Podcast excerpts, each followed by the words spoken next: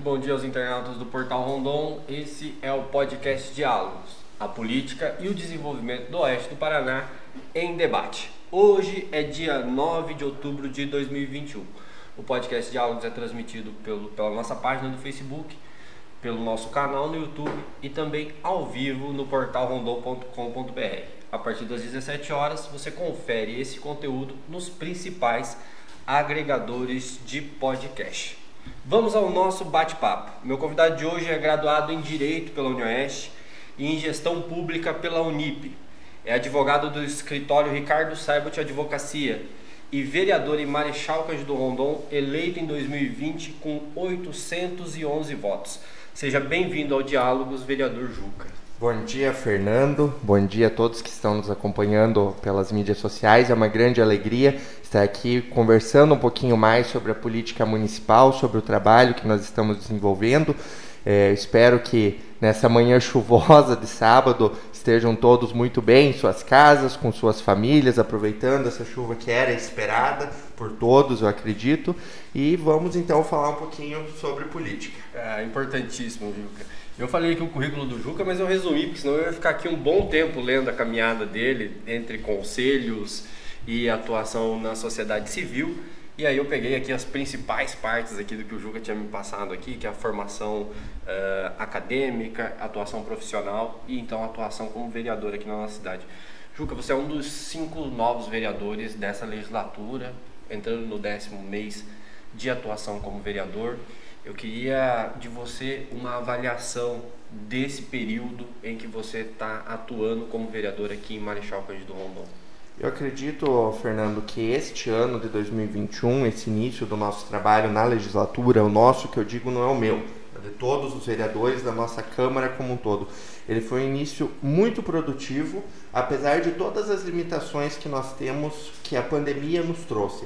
As nossas sessões estão online, mas vão voltar este mês, no máximo, no começo do próximo, de forma presencial. Isso limita até mesmo o tempo que nós temos para falar, para discutir os projetos, mas todos trabalharam e trabalharam muito. A produtividade dos vereadores, os altos graus de debate que nós tivemos, as tarefas que nos foram colocadas estão sendo muito bem cumpridas, na minha opinião como um conjunto, porque estamos vendo e as pessoas perceberam, eu acredito que todos nós, de uma forma geral, com o impacto que tivemos na nossa vida durante esses últimos quase dois anos, eh, nos, nos demandou muito, enquanto pessoas públicas, de olhar um pouquinho mais para a nossa função social. O que nós, enquanto políticos, enquanto pessoas representantes do povo que tomamos decisões, que impactam diretamente os nossos empresários, as nossas pessoas, os nossos trabalhadores, estamos fazendo e não tanto a parte da política diretamente falada, política estrita, da articulação e assim por diante. Eu não acho que estas duas coisas não andem em conjunto, pelo contrário, a gente que atua na área pública tem muito dessa necessidade, dessa vinculação. Mas este primeiro ano de trabalho, dentro de tudo, todo esse contexto que nos foi apresentado, na minha opinião, é muito produtivo, é muito feliz, inclusive, e a gente recebe o retorno, a gente vê a população nos abordando, falando, nossa, que legal, eu estou vendo que vocês estão trabalhando de tal forma, eu estou vendo tal projeto que foi discutido. Então, até mesmo sinto que a própria população está se interessando mais por perceber o que a classe política, o que o nosso poder legislativo, que o nosso Poder Executivo estão trabalhando aqui no nosso município, no Estado e no país. Juca, qual é a sua principal contribuição nesses primeiros nove meses de debates na Câmara de Vereadores? Durante esse começo do mandato, o primeiro projeto de lei que eu apresentei foi para instituir a Câmara Jovem no nosso município. Os vereadores mirins, alguns já devem conhecer em alguns momentos, mais uma década atrás esse projeto ele existia. É, quando, como eu fui muito ativo no movimento estudantil, eu participo até hoje do Conselho Municipal da Juventude, fui presidente da Associação dos Estudantes, do Grêmio Estudantil do Colégio, participo de um clube de serviço juvenil que eu tive a oportunidade de alçar alguns cargos de representatividade também. Eu sempre perguntei muito o que nós estamos contribuindo e quais são as ferramentas que nós estamos dando para o nosso jovem participar ativamente. Neste caso, um pouquinho da política, das decisões, ou para entender como a nossa sociedade ela está é, sendo desenvolvida. Então, a Câmara Jovem é um projeto que não é difícil de realizar, que é uma mini Câmara Municipal, uma reprodução do que nós vereadores fazemos, mas de uma forma mais sucinta. E eu apresentei o primeiro projeto de lei na primeira sessão que eu fiz, foi esse, já foi aprovado, já é lei municipal, e a gente espera que ano que vem ele comece a acontecer. Além disso, eu sou um vereador muito técnico. Como você falou, sou advogado e, gest... eu sou formado em gestão pública, né? E eu acredito que falta muitas vezes na discussão da coisa pública, do que é passado em trâmite no nosso município, uma visão um pouco mais técnica. Então eu, eu, tento trabalhar muito o formalismo, sim, que ele é necessário, a forma de constituição das leis, o trâmite legislativo, a relevância, a importância, o impacto que você fazer uma lei de uma forma ou de outra maneira que a lei é escrita, muitas vezes ela é mal interpretada, então ela precisa ser bem redigida. Eu faço parte da Comissão de Justiça e Redação, então toda semana eu, vereador Paleta, vereador Sauer, que somos os membros, nos reunimos, discutimos os projetos que entram na Câmara. Eu apresentei diversas emendas em diversos projetos, porque esta parte legislativa do trâmite eu sentia falta nas discussões da nossa Câmara. Eu sempre pautei muito que nós precisamos olhar para a nossa função de vereador como ela realmente é. A nossa função de vereador é essa, é discutir as leis, é fiscalizar o poder público. Eu mandei N requerimentos, eu, eu uso a quantidade máxima por semana que a gente tem para apresentar de pedidos de explicação, para fiscalizar de forma direta o que o nosso executivo municipal está fazendo, para realmente termos certeza e termos tranquilidade de que o que está sendo feito com o dinheiro de todos nós, com o dinheiro do contribuinte, do pagador de impostos, que é tão penalizado no nosso país, esteja sendo bem aplicado. Isso gerou algumas polêmicas também, né, Juca? Se a gente for voltar um pouquinho no tempo, um dos seus primeiros projetos foi a questão do destombamento uh, da, da prefeitura, da primeira prefeitura de Marechal Cândido Rondon. Como é que você encarou esse processo? Porque aquilo ali gerou uh, uma situação junto aos pioneiros, gerou uma situação junto ao prefeito de Marechal Cândido Rondon, que deu declarações de por ele derrubaria aquele espaço. E aí muita gente diz, não, aquilo precisa ser preservado, é um pouco da nossa história. A gente percebeu que parte da nossa população, quando o Hotel Avenida foi desmanchado, apesar de ser uma propriedade particular, as pessoas falaram, poxa, é um pouco da nossa história que está indo embora e talvez a gente só vai ter lembranças desses lugares por foto. Como é que você encarou essa é um pouco de polêmica que gera essa questão de você ser formal, de você se preocupar com o fundamento das leis? Eu acredito, além desse projeto da Câmara Jovem, a gente apresentou projetos para denominar logradouros públicos, que é uma função do vereador. Apresentei um projeto em conjunto com o vereador Sauer para incentivar a castração de animais no nosso município. Apresentei um projeto esse mês também falando, dando uma, um reconhecimento para a família Rotário do nosso município, além das emendas dos outros projetos, requerimentos que eu comentei. Mas nós, pessoas públicas, nós estamos é, reféns, num sentido positivo, eu não digo que isso é algo negativo, mas eu uso essa palavra, da opinião das pessoas. Eu apresentei um projeto que era sim polêmico e que havia uma discussão, mas que eu acredito que na forma que nós conseguimos tratar, dentro da Câmara de Vereadores, com a participação da mídia. A mídia foi muito atenciosa em entender, em conversar, em buscar as opiniões, seja minha ou daqueles que de uma forma ou outra eram contrários, o que eu respeito, o que eu acho que nós precisamos entender. Tem pessoas que são a favor, tem pessoas que são contra. E esse projeto de estombamento, ele era um projeto que não tem como você ser tanto faz. Na minha opinião, você é a favor ou você é contra, neste caso em específico. Mas a minha pauta não era derrubar aquele prédio, tanto que ele já está destombado desde o começo do ano, quando a lei foi aprovada e publicada, e qual intervenção foi feita desde então? Nenhuma. Da mesma maneira que desde 1985, há 36 anos, quando a lei foi publicada, ninguém fez nada. Então, qual que é o mérito da discussão do destombamento? Existe um decreto-lei lá da década de 1930 quando o Instituto do Patrimônio Histórico e Artístico Nacional foi fundado, quando o tombamento de um prédio, de um patrimônio, de um bem material ou imaterial, ou seja, para ser patrimônio histórico não precisa ser algo físico necessariamente, pode ser algo imaterial, pode ser um, é, um poema, por exemplo, que não é algo que, que você consegue pegar o, o original necessariamente, tem, pode ter um papel, mas enfim, né, eu estou dando esse exemplo. E aqui em Marechal, da forma que aquele prédio foi tombado, ele na realidade não era um patrimônio histórico. Se nós formos ver a legislação nacional, a regra do que você precisa fazer para de fato ter um patrimônio histórico, aquele prédio nunca o foi.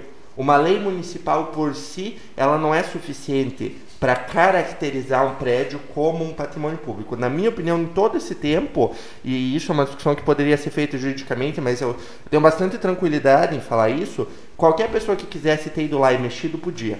Seja para construir um novo ou não, seja para reformar, para remodelar ou não. A própria lei dizia que em 90 dias iria ser feito um decreto para regulamentar, para explicar como aquele bem ia ser preservado. E nunca foi.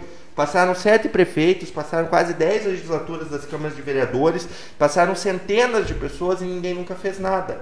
Ninguém nunca deu a atenção que aquele espaço merecia. E que eu gostaria que hoje nós tivéssemos um espaço que fosse bem utilizado, que não tivesse, porque a parte da frente é uma coisa, se for lá atrás para ver o estado que está, chegou a cair uma árvore, o, o teto está tombado, o, assim, o que tem de, de cupim naquele, naquela estrutura de lixo jogado, de entulho que foi colocado lá, então é alguma coisa que precisava ser feita.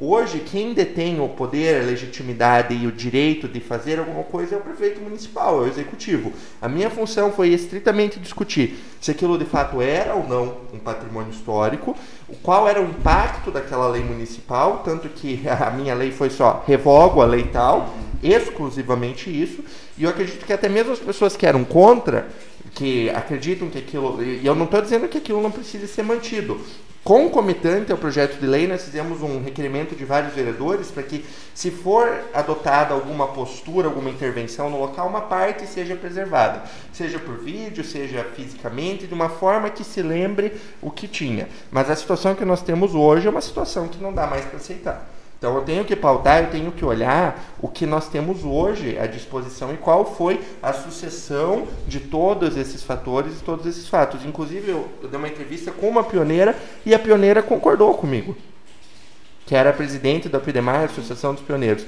Então ela concordou comigo, bom Juca, de fato, escutando você, eu estou entendendo qual que é a discussão que a gente está travando. E é isso que, dentro desse projeto, apesar de ter sido sim polêmico, eu fui abordado por muitas pessoas, eu conversei, mas eu não, eu não acredito que a gente precisasse entrar no debate, no, no confronto, vamos usar essa palavra, porque houve toda uma explicação, houve uma análise jurídica para a gente chegar então na conclusão e na aprovação desse projeto. Juca, vou passar agora para a gente olhar um pouquinho para o passado para poder entender uh, esse período em que a gente está vivendo na Câmara Municipal de Vereadores. Você vivenciou enquanto cidadão, enquanto observador, uma das legislaturas mais conturbadas da nossa história, principalmente entre 2019 e 2020. Nós tivemos CPIs, duas CPIs, nós tivemos vereador preso em flagrante, vereador sendo preso pelo GAECO. Né? Nós saímos, a política saiu das páginas de política, dos rádios, dos sites de notícias, dos jornais e foi parar na página policial. Hoje a Câmara vive um novo momento. Você acha que, eu disse aqui no começo que você é um dos cinco novos vereadores. Você acha que essa lição que ficou de 2019 e 2020 é algo que a população exigiu de vocês essa nova postura? Ou esses cinco vereadores, essas cinco novos, novas cabeças pensantes que entraram na Câmara Municipal, têm papel fundamental nesse novo momento em que a Câmara vive? Na minha visão política, trabalhando lá dentro, até mesmo do bastidor, uma coisa que eu acho que é normal na política, a gente sabe que existe o bastidor. Acredito que até algumas perguntas que você veio a fazer podem estar relacionadas a, a essa questão. Mas as duas coisas que você falou, os dois fatores que você mencionou são completamente vinculados e contribuíram para nós estarmos no trabalho que nós temos hoje. Um, porque o político, o vereador, que é um pouco atento, que prestou atenção nesses dois anos, 2019 e 2020, sabe que você, cidadão, que a nossa população não quer mais o que, mais o que a gente via. Na minha visão, os dois últimos anos da última legislatura foi uma vergonha.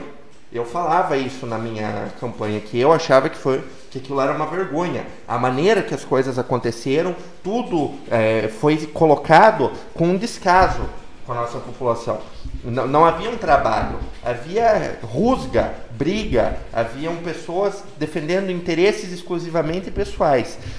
Infelizmente, é possível isso também na política. Eu acho que a gente não, não pode deixar de discutir, de dialogar tem momentos que eu vou ser combativo, tem momentos que eu vou erguer o tom de voz, tanto quanto os outros. Isso também é um papel. Nós estamos fazendo um debate político, não precisa estar todo mundo necessariamente na mesma sintonia ou concordando com tudo. Mas a forma que o finalzinho daqueles anos foram e o que a gente percebeu, a urna deu o grande resultado.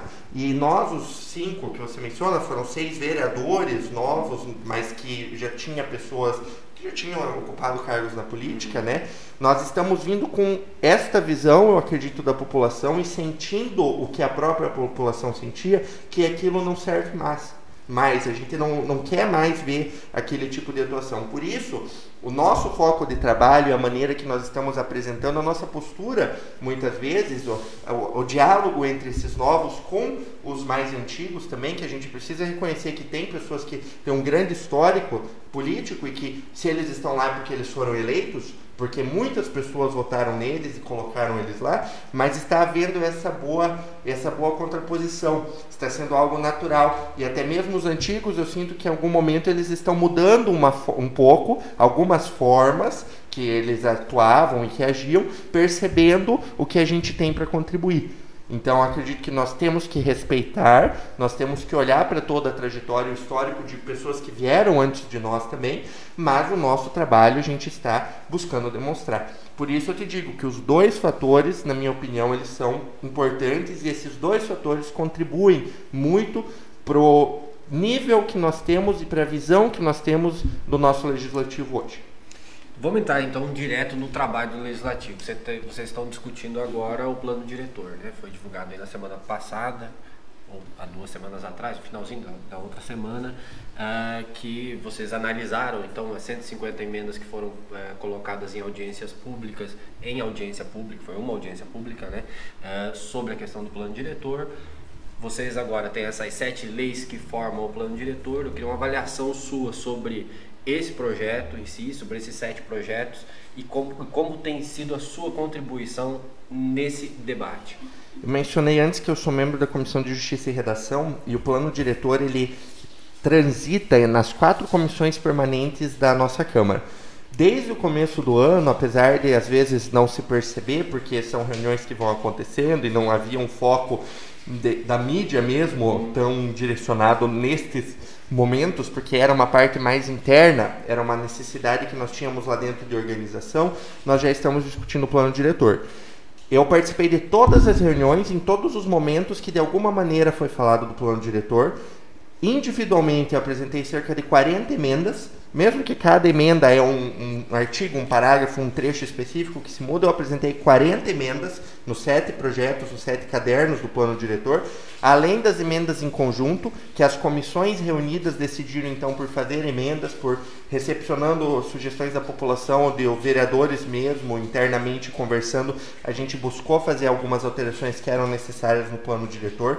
Participamos, tivemos semana passada quatro reuniões, terça, quarta, quinta e sexta para fazer a análise de todas essas emendas conjuntas, individuais dos vereadores e de todas as sugestões, porque a, o que a pessoa, a população trouxe na audiência pública não é uma emenda.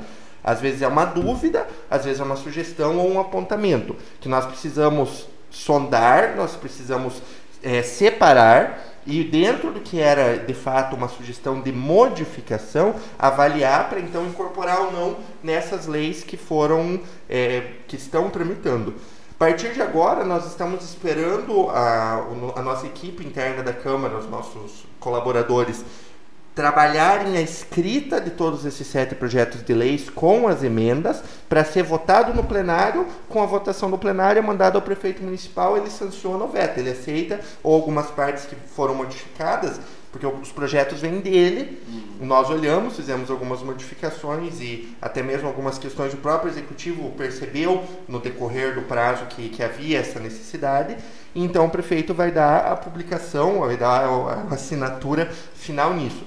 É um, um processo que demandou muito estudo, que demandou muito, porque a gente está falando de, de projetos que são para 10 anos. O nosso plano diretor hoje é de 2008 e muitas coisas do nosso plano diretor já eram desatualizadas, não atendiam mais a demanda do nosso município. O plano diretor não fala só sobre construção, não é um caderno do plano diretor é o código de obras. O resto fala sobre as nossas vias, os requisitos mínimos das estradas, fala sobre onde é uma zona industrial, onde é uma zona residencial, onde você pode desenvolver tal atividade, onde você pode fazer tal tipo de, de, de atuação profissional ou, ou ter a sua casa, por exemplo, onde se pode construir prédio, onde não pode. Há o código de posturas, que são as leis municipais voltadas à fiscalização, muitas vezes, de, de, empresas, de prestadores e assim por diante. Então, tudo isso é uma discussão longa. E é uma discussão que agora que nós fizemos toda essa parte do trâmite, talvez se não houvesse esse cuidado durante todo o ano para ter os documentos redondinhos, ter tudo bem apresentado, com os prazos cumpridos, sem ninguém passar fora de prazo nenhum, talvez hoje a gente teria muita discussão, às vezes exclusivamente política, é, envolvendo isso. E nós tivemos um suporte técnico, nós tivemos um foco político também, mas nós tivemos uma boa atuação nisso. Eu li o plano diretor inteiro, são quase mil páginas. Eu li tudo, tudo, tudo, parte por parte, porque essa é a nossa função e é uma lei, são leis, né, são sete leis de muita relevância que nós precisamos olhar e nós precisamos agora terminar esse prazo até dezembro, como a gente já falou em várias entrevistas, que é o que a gente espera que esteja finalizado. Então você pediu qual a minha contribuição. Eu acredito que colocando um pouco dessa, dessa minha visão e do que a gente foi trabalhando nesse trânsito dos projetos, é uma forma que não só eu, mas os demais também tiveram a oportunidade de contribuir. Juca, vou dar um tempo para você tomar uma água e vou conversar aqui com os nossos internautas que estão ao vivo nos acompanhando aqui no podcast Diálogos. Eu quero dar um bom dia uh, para Maria Cleonice Fröhlich, nossa ex-primeira dama, sempre nos acompanhando aqui. Uh, Silmara Pazini, a Silmara diz aqui: Bom dia, parabéns, vereador Juca, pelo excelente trabalho que vem exercendo. A Nina Moura Nascimento também está assistindo, bom dia.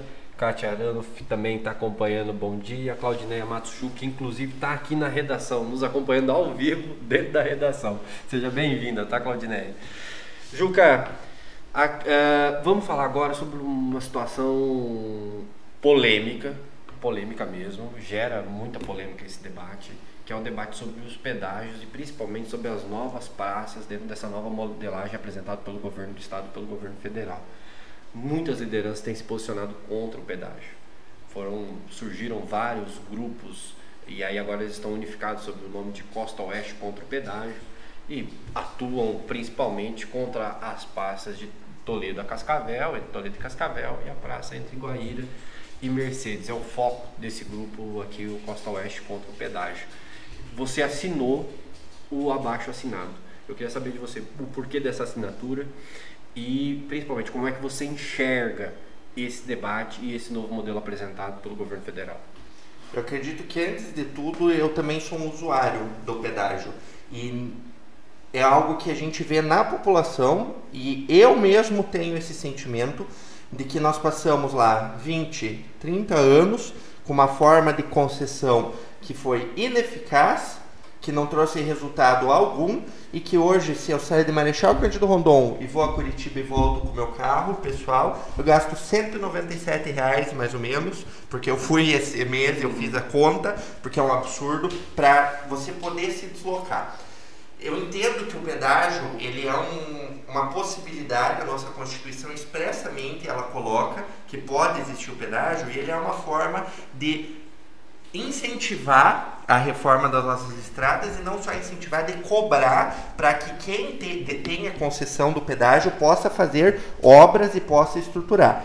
A questão é que a maneira que hoje no Paraná o pedágio é, e isso eu acredito que o nosso estado é quase um dos piores do Brasil, porque lá no Nordeste e no Norte não existe tanto pedágio, então a gente não tem como usar uma comparação. É mais no Sudeste, Centro-Oeste e Sul, que a gente percebe em todas as discussões, mas é algo que estão buscando trabalhar para se ampliar por verem, por perceberem que isso desonera um pouco o, o ente público, o Estado e a União, mas eu não consigo concordar da, com a maneira que eles começaram as discussões. Tanto que na primeira sessão, segunda, primeira ou segunda, a gente apresentou um requerimento no começo do ano, mandando para os nossos deputados falando que a, o jeito que estavam falando do pedágio já não dava. A questão que discutia outorga onerosa, onerosa, ou a maior tarifa, a menor tarifa e assim por diante. É, infelizmente, hoje o que se tem do pedágio é uma desconfiança. E eu desconfio. É por isso que eu sou contra instalar a praça daqui Toledo a Cascavel, Guaíra, Mercedes, porque um até Cascavel a gente está terminando a duplicação agora. Aí nos dizem que é um pedágio de manutenção, que vai começar com uma tarifa de R$ 7,90, que estão dizendo que vai ter um desconto de 40%. Mas isso vai mesmo? Será que vai, no momento que for lá, o Tribunal de Contas da União vai aceitar esse modelo que está sendo colocado? Esse leilão, essa concessão vai ser feito na Bolsa de Valores? As empresas que vão assumir, elas vão cumprir de fato? O que se coloca, o que se diz do pedágio é algo muito bonito. É algo que vai ser super tecnológico e assim por diante. Mas o que eu sinto é que estão querendo usar o Paraná como uma cobaia de teste.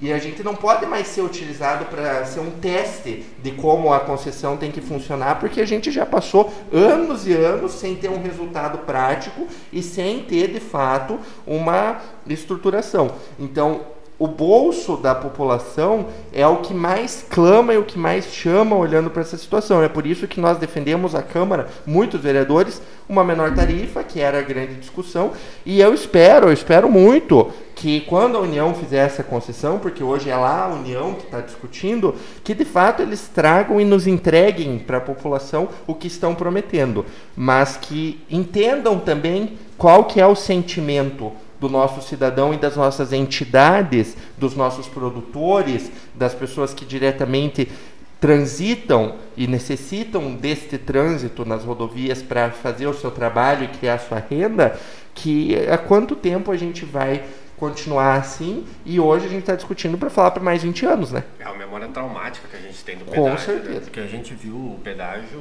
ele foi uma grande teia de corrupção, uma teia de corrupção que chegou dentro do Palácio do Iguaçu, dentro do Palácio do Governador, que levou o governador preso. Então você tem uma, é, é, uma não atual, né, mas o, o senhor Beto Richa, dentro do mandato dele. Então quer dizer, é uma situação de que a gente tem essa realmente essa desconfiança e eu enquanto cidadão também levo, quer dizer, e a gente vai estar tá discutindo agora uma concessão para mais 30 anos, né? Mas peraí, e as, esses 23 que nós tivemos? E a, as obras que não foram entregues? Como elas ficam? E ainda tem a possibilidade das mesmas empresas envolvidas nesses casos assumir. Isso te preocupa também? Com certeza, porque essa, esse diálogo que a gente está tendo aqui é justamente nesse sentido. O que dizem pode ser muito bonito, eficiente, a, o documento, a licitação, tudo pode ser feito de uma maneira excelente e perfeita mas nós já tivemos a experiência e nós já sabemos que de muitas maneiras isso não aconteceu. Então é por isso que eu acredito que no, a nossa força política nesse momento ela é importante, é por isso que nós pressionamos e a gente pressionou muito, por isso que eu assinei o abaixo assinado, porque de fato eu concordo, para que as pessoas que vão tomar essa decisão, ou lá os deputados federais, quando tiverem a possibilidade de discutir o Ministério da Infraestrutura, que é quem está responsável por fazer isso, tenham essa consciência e busquem, de fato, o interesse que a população quer.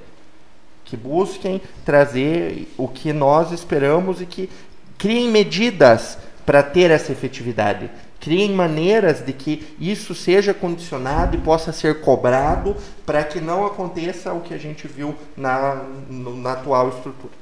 Juca, vamos voltar agora um pouquinho de novo para o trabalho do Legislativo. A Câmara aprovou o orçamento geral de Marechal Cândido Rondon para 2022, um orçamento de 256 milhões, são 27 milhões do que o a mais do que o orçamento atual. E agora está em tramitação a LOA, né, que é a Lei é, Orçamentária Anual. Qual é a avaliação que você faz da situação fiscal do município e esse valor de 256 milhões para o ano de 2022 é o suficiente para dar conta daquilo que a nossa cidade necessita de investimento?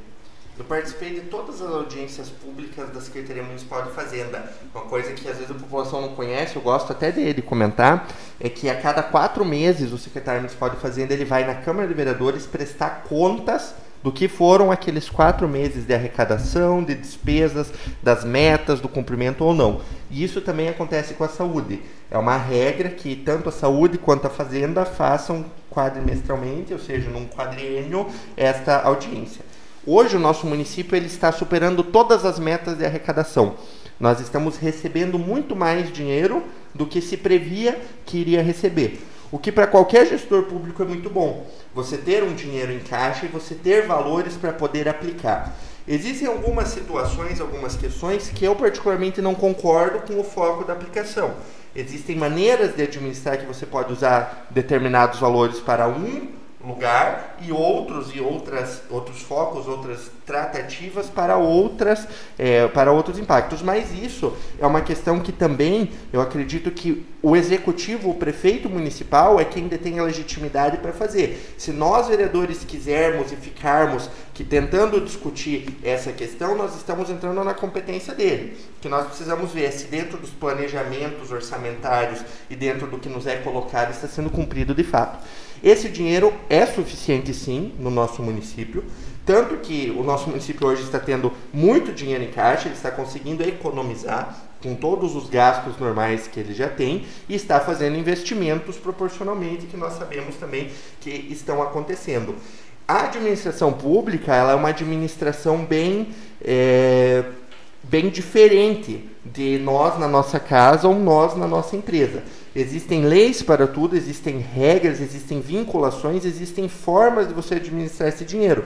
Então, muitas vezes, um valor ele demora muito mais tempo para ser aplicado, o que não é bom em determinadas situações, mas que é necessário para que não haja possibilidade de se utilizar de uma forma indevida. E até chegar naquele momento, esse valor ele precisa estar é, sendo trabalhado, ele precisa estar com alguma forma de direcionamento. Então eu li a LOA, li a LDO, li o PPA, aprovamos, até fiz um vídeo, publiquei falando sobre isso, porque são as metas orçamentais, é o que a gente espera e é o que a gente vê que daí na realidade, porque por exemplo, hoje eu te falei que o município está recebendo mais. Agora, e se ele recebesse menos? Ele ia ter que gastar menos também. Então é uma coisa volátil, é uma coisa que não é fixa, certa, que vai ser mesmo 256, não vai ser 300 ou 200. Então tudo isso precisa haver um cuidado, um cuidado muito grande por todos os envolvidos, por nós que fiscalizamos, por quem aplica, pelos secretários, pelo prefeito, para que haja uma estruturação e uma, uma forma correta de, de continuidade com, com o dinheiro do, do nosso município. Você falou aqui sobre diferença de administração e aplicação, deixando claro que isso é um é uma prioridade, é uma questão ligada ao prefeito, é uma demanda que ele tem essa responsabilidade. Mas eu queria perguntar para você sobre qual a avaliação que você faz do governo Márcio Halber dentro dessa aplicação de recursos. Porque assim, você tem. eu nunca vi você fazer essa crítica, mas já vi muitos companheiros seus da oposição fazer uma crítica ao governo Márcio Halber, principalmente pela questão do superávit. Márcio é um, é um governante que se preocupa muito com superávit, né? De você ter uma sobra de caixa. E ele, e ele explica da seguinte forma: para cada uh, um milhão que eu trago do governo do estado, eu preciso dar um milhão em contrapartida para poder fazer as obras no município. Você faz essa crítica ao governo Márcio Halber ou e como é que você avalia esse governo a aplicação dos nossos recursos aqui no município? O que você mencionou, Fernando, como exemplo de trazer um milhão de estado e colocar um milhão é verdade.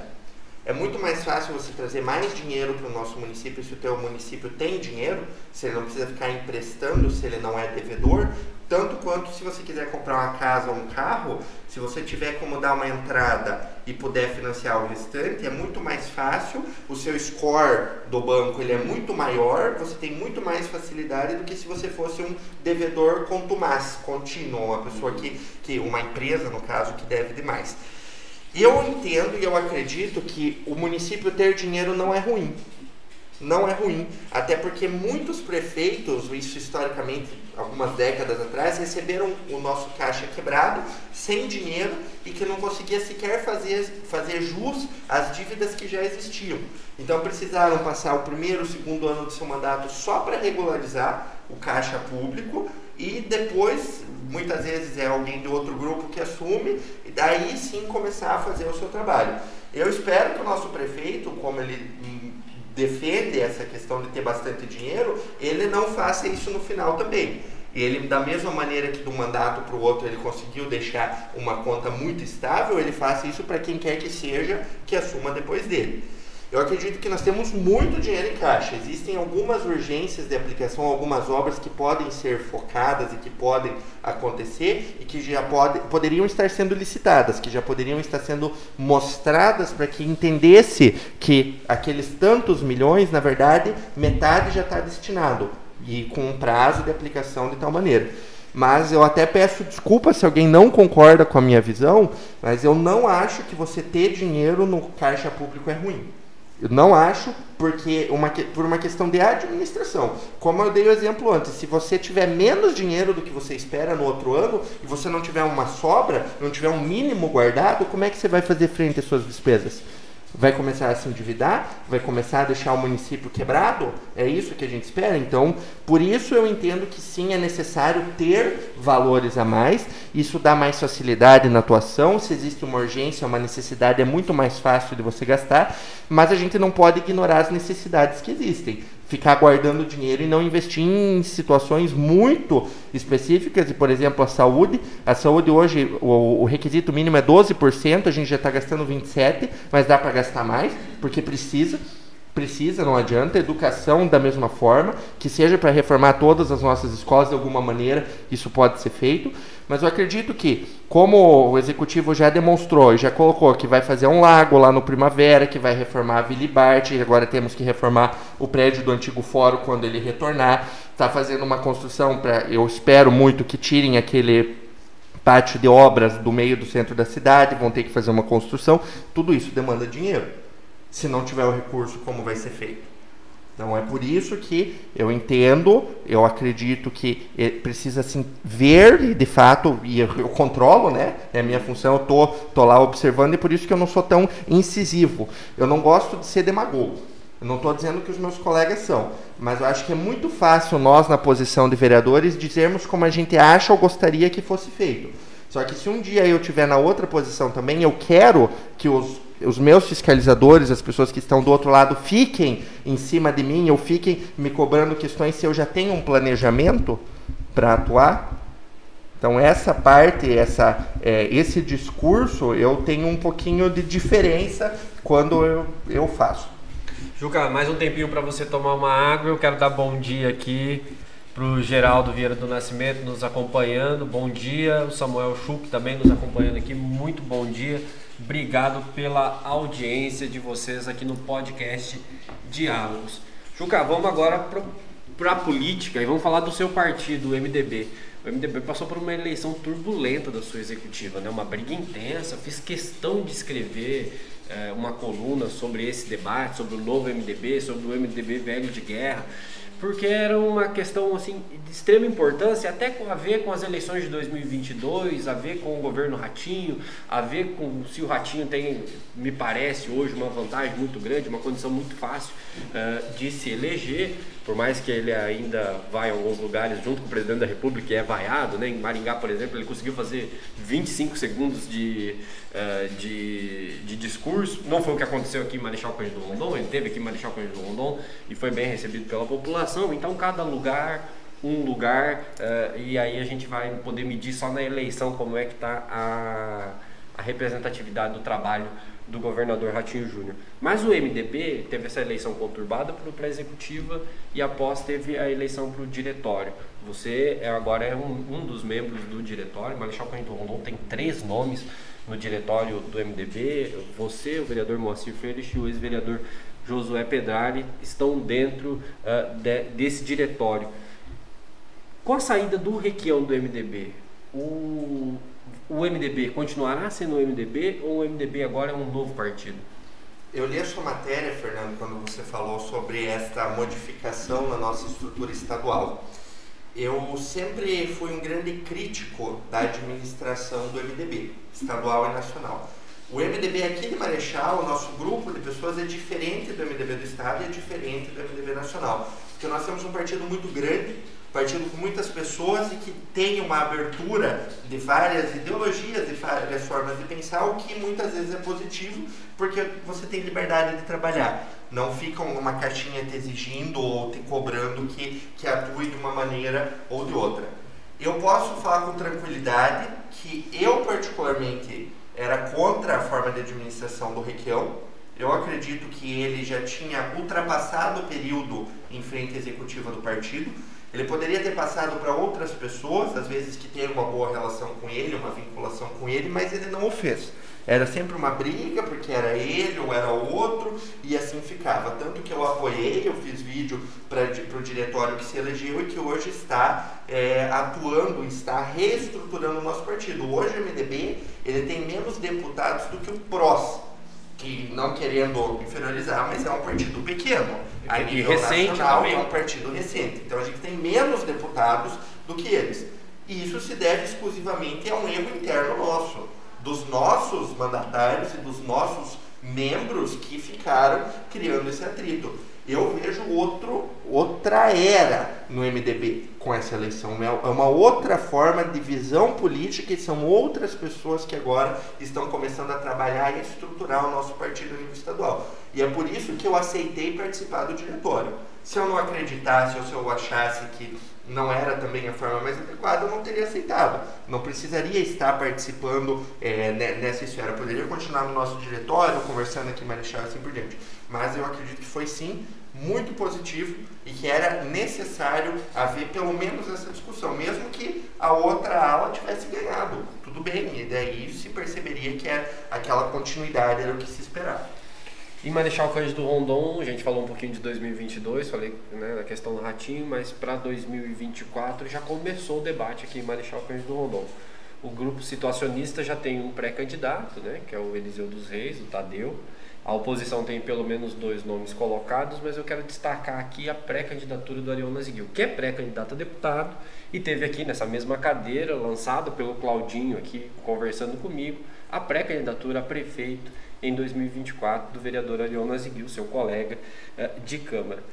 O prefeito de Marechal Cândido Rondon, historicamente, sempre foi do MDB ou do DEM, desde a redemocratização. Uh, essa pré-candidatura, a pré-candidatura do Arion, o Arion é do Progressistas, é um partido que é, tem tradição em Marechal Cândido Rondon, mas não é o DEM e nem é o MDB. Você acha que é chegada a hora de um novo partido tomar a liderança do seu grupo político e, quem sabe, chegar à prefeitura? Acho interessante os termos que você usou, que é importante a gente destacar: grupo político e partido. Eu defendi na minha campanha, eu tenho vídeo falando sobre isso, então eu posso falar tranquilamente que eu acredito que você tem que votar em pessoas e não em partidos. Existe um grupo que essa pessoa está envolvida, mas você te, precisa observar o que aquele político, aquela pessoa que está se candidatando tem a contribuir e qual é o desenvolvimento que ela pode trazer. Nesse sentido, o nosso grupo da oposição ou o grupo da situação pode lançar um nome e esse nome não precisa estar necessariamente filiado ao MDB ou DEM. O Lemar Lambert, que eu defendi, eu fui para a rua fazer campanha para ele, era do PDT. O MDB era vice, eu já era filiado, eu sou filiado desde 16 anos de idade, e ninguém nunca discutiu se ele era do MDB ou não. Ou a mesma questão no grupo da situação. Se eles entenderem que alguém que é do PL, que é outro grupo, outro partido forte, pode ser o candidato, eu não acredito que é isso que vai definir ou decidir a eleição porque depende muito mais da pessoa, do candidato e de quem vai estar ao lado dela, do que o, a sigla, o número que ela está uh, se, se dispondo. Por vezes, existem alguns partidos que eu particularmente não concordo, que aí você já traz uma outra visão, já é uma questão muito ideológica que está envolvida e que eu particularmente não aceitaria nenhuma conversa. Eu não aceitaria me vincular e defender um candidato. Mas aí que eu coloco, é, depende muito do contexto político. Você mencionou que nós teríamos dois pré-candidatos. Eu vou ser bem sincero, eu não concordo. Eu não vi nenhuma das duas pessoas que você falou dizendo eu sou pré-candidato. Ter uma matéria, alguém falar, fazer uma suposição, muitas vezes a gente está pensando, está sendo sondado, as pessoas querem ver qual que é o resultado de colocar aquele nome como pré-candidato. É, saiu uma matéria do Tadeu. Tadeu é uma pessoa que eu tenho estima, eu tenho uma boa relação, tranquilidade de, de falar. Mas o, o Arion, por exemplo, eu nunca vi, ele nunca falou para mim que ele é pré-candidato a prefeito. Ele disse que é pré-candidato a deputado. Então eu não acredito que hoje ele seja pré-candidato a prefeito. Essa é uma discussão que, na minha opinião, ela ainda vai acontecer e que ela ainda é muito recente, porque o que acontecer na eleição de 2022, a depender dessas vontades de pessoas que estão querendo, estão buscando colocar e criar o seu grupo, a sua estrutura, que aí sim a gente vai ter um foco maior para dizer quem é candidato a prefeito, pré-candidato ou não em 2024. Por isso que eu te digo, é difícil eu te responder, eu colocar aqui, ah, esse nome, aquele, um partido ou outro, porque eu não vi nenhum deles falando isso. Eu não vi. Eu vi as pessoas dizendo, eu vi as matérias comentando, mas isso é uma coisa que não tem nenhum tipo de definitividade. Inclusive, eu não participei de nenhuma conversa sobre isso. Eu, que sou político, não tive conversas expressas sobre essa situação ainda.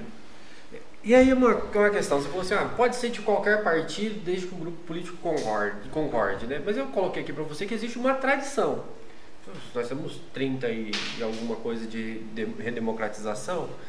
É, e aí a gente tem esse histórico. O DEM, MDB, DEM governa oito anos, MDB governa oito anos. É, você acha que essa tradição ela não deve se manter? Você acha que isso é uma coincidência? Que isso uh, não é necessariamente pensado para que isso aconteça?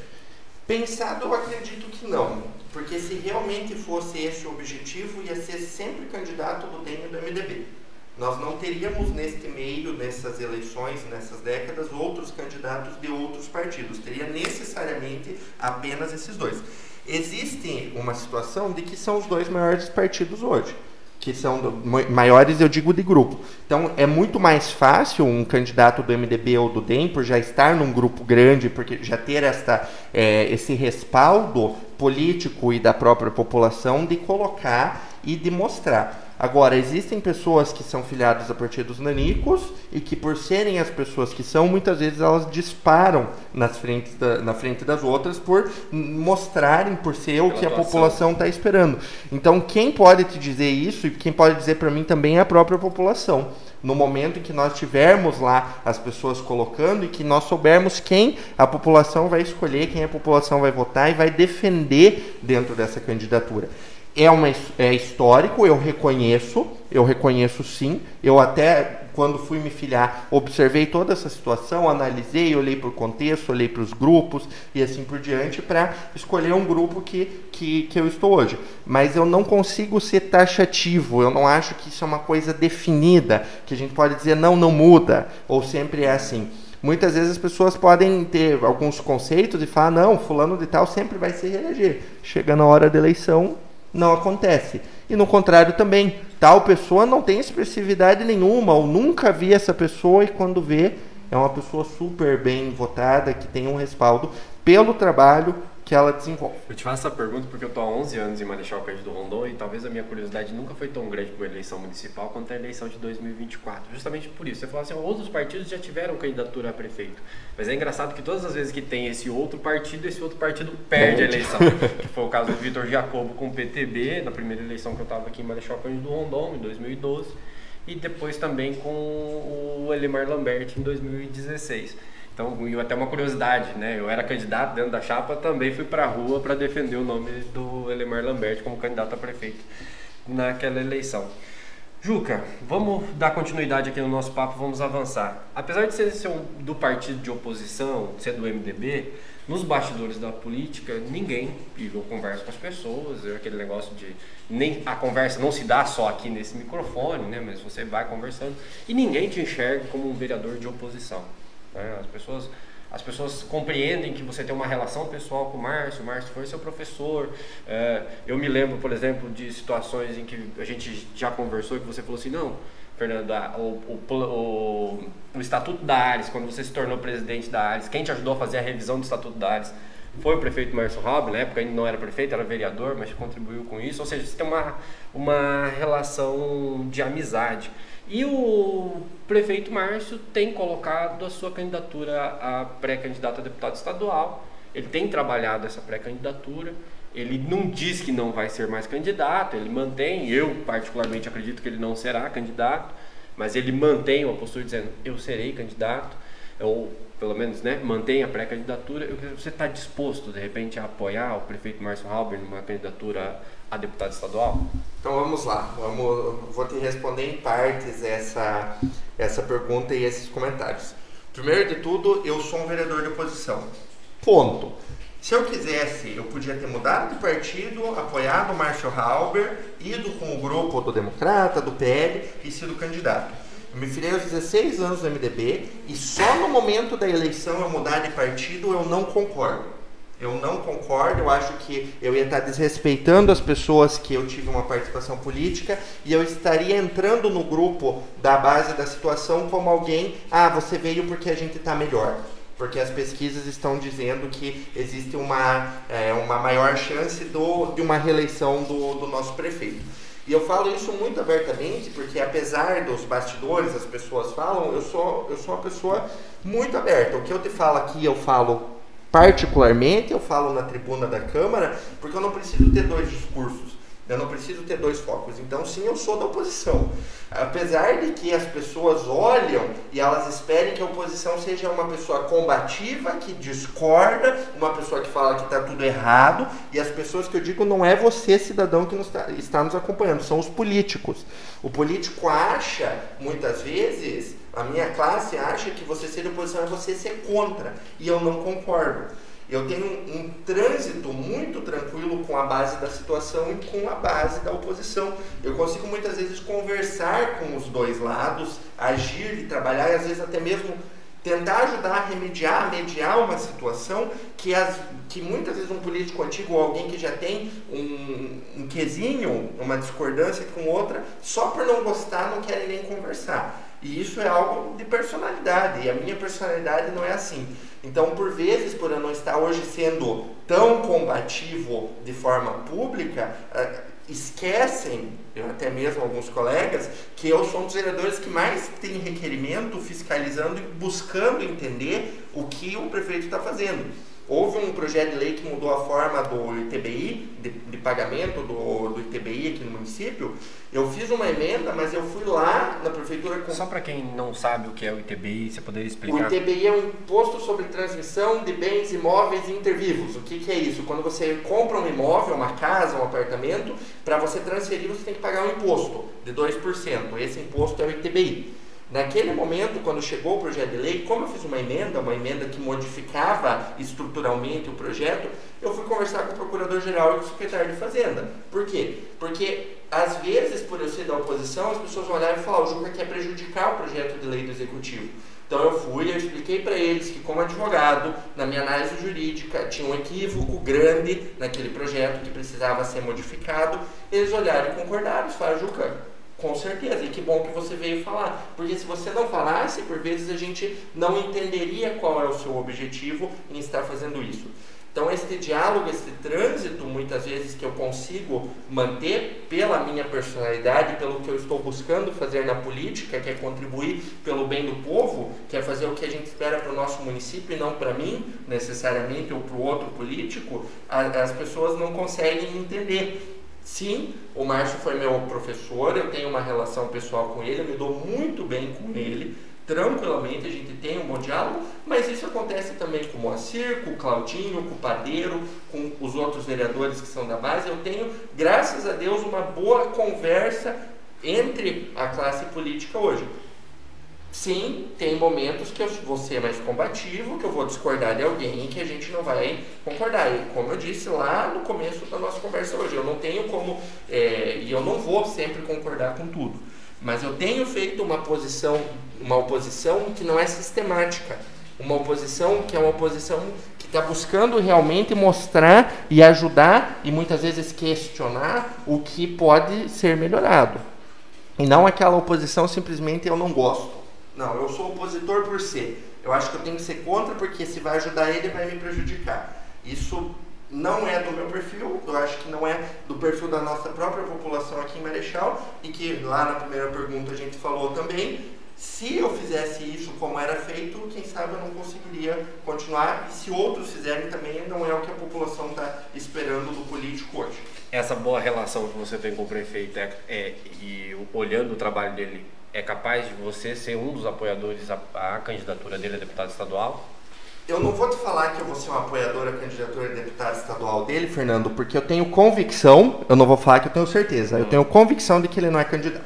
Vamos lá, o seu grupo político tem um deputado estadual, que é o deputado Ademir com, né, vai seguindo o mandato até março, ali, meados de março e abril. Uh, esse seria, sendo candidato, tem o seu apoio? Eu acredito que a candidatura do nosso grupo a deputado estadual, ela neste, nesses últimos dois meses, ela tem evoluído muito. Porque hoje nós temos um vereador que tem vontade de ser deputado, nós temos um deputado que já foi por diversos mandatos que pode reassumir, mas nós temos outras pessoas também que o próprio grupo pode procurar, que podem ter uma projeção e que tem uma elegibilidade. Eu gosto de defender e apoiar pessoas que são aqui de Marechal que são da nossa região. Mas muitas vezes nós sabemos que existem políticos que não são daqui que contribuem muito e que defendem mais do que só trazer recurso, que o recurso é bom, é importante, é necessário e eu busco, inclusive, mas precisa defender o que nós esperamos, precisa defender o interesse, precisa defender o resultado que a população espera. Então eu não tenho como te dizer se iremos apoiar um ou não, se concorda ou não, porque as próprias pessoas que têm que ser os candidatos não disseram ainda se realmente vão ser. E eu tenho muito cuidado nessa situação, porque o que eu te falar aqui, daqui um ano vão me cobrar. Eu vou me cobrar, inclusive. Então eu não tenho como dar uma resposta certa se as próprias pessoas ainda não definiram. E por que, que eu te digo que o Márcio não vai ser candidato? Porque ele não vai renunciar. Sair da cadeira de prefeito nos dois últimos anos de mandato que ele ainda tem para terminar e para uma possibilidade de uma candidatura, de uma eleição, e depois, se ele não se eleger, ele não tem como voltar. É diferente de um vereador se quer ser candidato a deputado. Então hoje eu vejo muitas incertezas e eu tenho participado, eu tenho discutido, eu tenho mostrado as minhas opiniões também do que eu espero de um candidato que eu vá defender, porque eu como político eu tenho que defender um candidato que represente o que eu represento que tenha os pensamentos que eu tenho, que busque uma política diferente como eu tenho feito e como eu busco colocar, e por isso, nessa situação, eu tenho ficado atento, observado e ainda não me posicionei, até porque a gente não tem nem como se posicionar. Juca, esse nosso bate-papo está muito bom, a gente está aí com cerca de Vamos confirmar aqui, quase uma hora de bate-papo. Tem mais uma perguntinha que eu gostaria de fazer para você, que é o que eu sempre faço. Aqui é uma avaliação sua do cenário eleitoral para 2022. Nós temos Luiz Inácio Lula da Silva liderando as pesquisas, aí as mais diversas, os mais diversos institutos, seguido por Jair Bolsonaro e uma tentativa, eu vejo assim, meio enlouquecida, de se tentar criar uma terceira via, juntando uh, as mais diversas facções políticas que nós temos no, no nosso país quando eu falo facção política não tem nada a ver com crime, não, mas é só para uma palavra para determinar os grupos, né? Então você tem, dentro dessa terceira via, você tem Dória, você tem Ciro Gomes, você tem Eduardo Leite, que é do mesmo partido do Dória, uh, você tem outras lideranças que estão se colocando, tem o Mandetta, tem o próprio uh, Rodrigo Pacheco, presidente do Senado, pessoas que estão tentando se colocar e projetar os seus nomes, o Alessandro Vieira, de Cidadania, e assim por diante. Ou seja, é uma seara cheia de nomes e com muita gente participando, a própria Simone Tebet do seu partido também já colocou a pré-candidatura dela a presidente, ou seja, a terceira via é uma grande salada que não, sabe, não se sabe se sai algo dali. Como é que você avalia? Você acha que uma terceira via tem condições de tirar ou Lula ou Bolsonaro do segundo turno? Ou você acredita que a eleição de 2022 é novamente a eleição da polarização entre PT e Bolsonaro? Hoje... Digo PT Bolsonaro porque Bolsonaro não tem partido. Hoje eu acredito que não há uma terceira via e essa terceira via não vai conseguir se estruturar. Sim, a eleição será polarizada de novo, é o que eu vejo, é a minha interpretação enquanto político E é o que eu acredito que vai se manter, porque os outros partidos, e mais do que os outros partidos, os outros candidatos, eles não estão mostrando o que o político e até mesmo que a população espera, que é a elegibilidade. Que é você olhar para a pessoa e votar e falar, não, essa pessoa não só tem chance de se eleger, como ele tem chance de cumprir e fazer o que ele está prometendo. E a forma que a, os próprios políticos nacionais estão conduzindo, na minha opinião, já se deixou claro que ano que vem vai ser entre o PT, o Lula e o Bolsonaro. Essa é a minha visão hoje, estudando, participando, olhando, e, eu gosto muito dessa parte política. Eu acompanho as notícias, acompanho as articulações. Eu acredito que seria muito difícil e não vejo hoje um nome realmente é, apto que já disse que teria interesse a fazer esse combate. No final, as, os grupos vão se alinhar com um ou outro. Juca, quero te agradecer demais pela sua presença aqui na redação do Portal Rondon, sua presença aqui no podcast Diálogos. A gente sabe que o sábado é dedicado a visitar as, as bases partidárias, os seus eleitores, recolher demandas e separar um tempo para conversar com a imprensa. A gente fica muito agradecido. Mais uma vez, muito obrigado pela sua presença e te deixo um espaço aqui para suas considerações finais você possa se dirigir à nossa audiência. Eu que agradeço o convite, eu fico muito feliz de poder estar fazendo esse diálogo falando de política, que é uma coisa que a gente gosta tanto, que é um pouquinho também da nossa atuação que a gente tenta mostrar e pode nessas oportunidades estar colocando para vocês que nos acompanham, para todos que estão assistindo.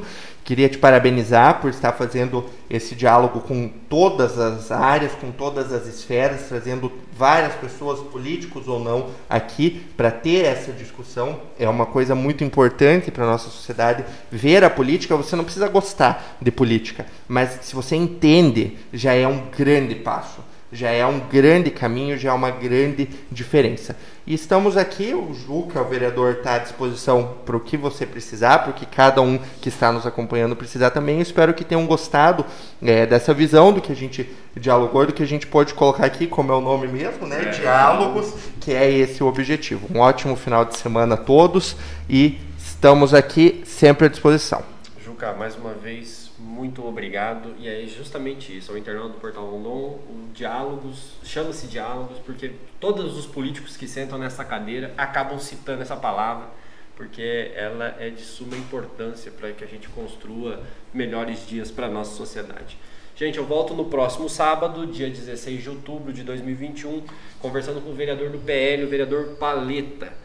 Ah, o podcast Diálogos é uma produção portalrondon.com.br com direção e apresentação de Fernando Negri, operação de Samantha Vorpagel e Hélio Welter, coordenação digital de Mariana Helferstein Rosa e edição de áudio e distribuição digital de Bruno Pacheco. Eu volto no próximo sábado. Até mais!